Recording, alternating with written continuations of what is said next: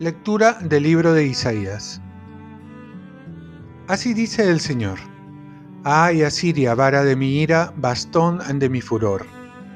Contra una nación impía lo envié, lo mandé contra el pueblo de mi cólera, para que entrase a saquear y lo despojase y lo pisase como barro de las calles. Pero él no pensaba así, no eran estos los planes de su corazón, su propósito era aniquilar, exterminar naciones numerosas. El rey de Asiria ha dicho, con la fuerza de mi mano lo he hecho, con mi saber, porque soy inteligente. Cambié las fronteras de las naciones, saqué sus tesoros y derribé como un héroe a sus jefes. Mi mano tomó como un nido las riquezas de los pueblos, como quien recoge huevos abandonados. Cogí toda la tierra y no hubo quien batiese las alas, quien abriese el pico para piar. ¿Acaso se jacta el hacha contra el leñador? ¿Se gloria la sierra contra quien lo maneja? Como si el bastón moviera a quien lo sostiene, como si la vara sostuviera a quien no es de madera. Por eso, el Señor del universo meterá debilidad en su gordura y debajo del hígado le extenderá una fiebre como un fuego abrasador. Palabra de Dios. Salmo responsorial. El Señor no rechaza a su pueblo. Trituran, Señor, a tu pueblo, oprimen a tu heredad, asesinan a viudas y forasteros, degüellan a los huérfanos. El Señor no rechaza a su pueblo. Y comentan, Dios no lo ve, el Dios de Jacob no se entera Entérense los más necios del pueblo, ignorantes, ¿cuándo discurrirán?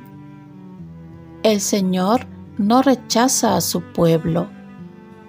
El que plantó el oído no va a oír, el que formó el ojo no va a ver, el que educa a los pueblos no va a castigar, el que instruye al hombre no va a saber.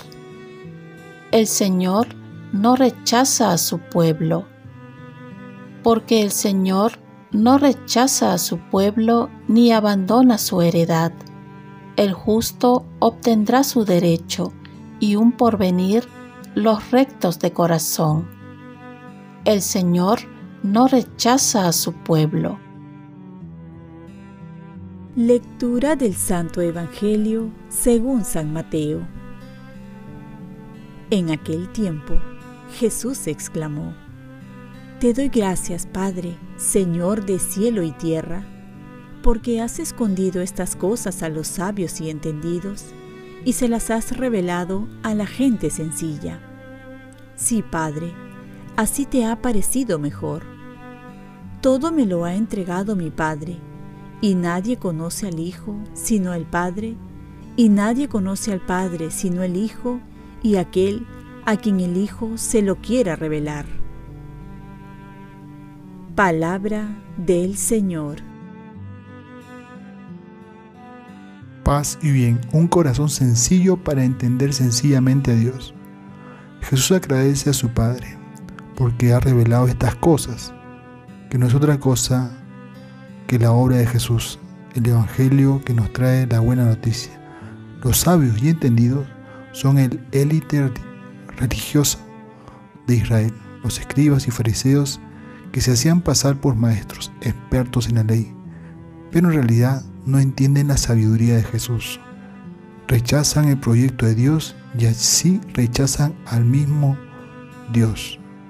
Es Jesús quien realmente conoce todos los misterios del Padre y Él se lo revela a quien Él quiera.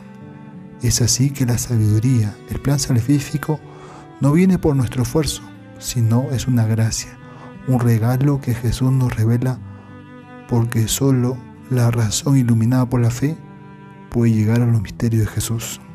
Y esta fe es un regalo de Dios. El camino para entender a Jesús no es tanto la ciencia, el conocimiento de la ley, la teología, sino es cuestión de un corazón humilde que esté dispuesto a obedecer. Por ello se dice que la teología se debe de estudiar de rodillas, como se hacía al inicio, es decir, con humildad.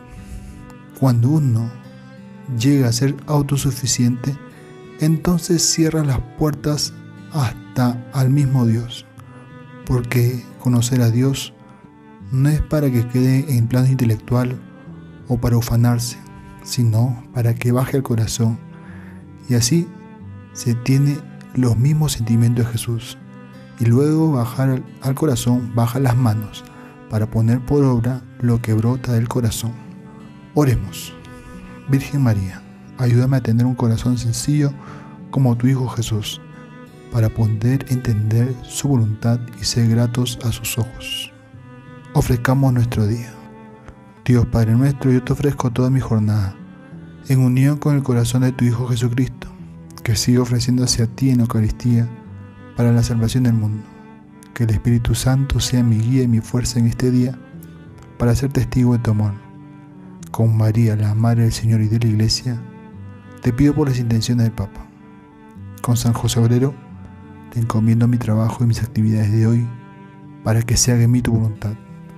Y la bendición de Dios Todopoderoso, Padre, Hijo y Espíritu Santo, descienda sobre ti. Cuenta con mis oraciones, que yo cuento con las tuyas y que tengas un santo día.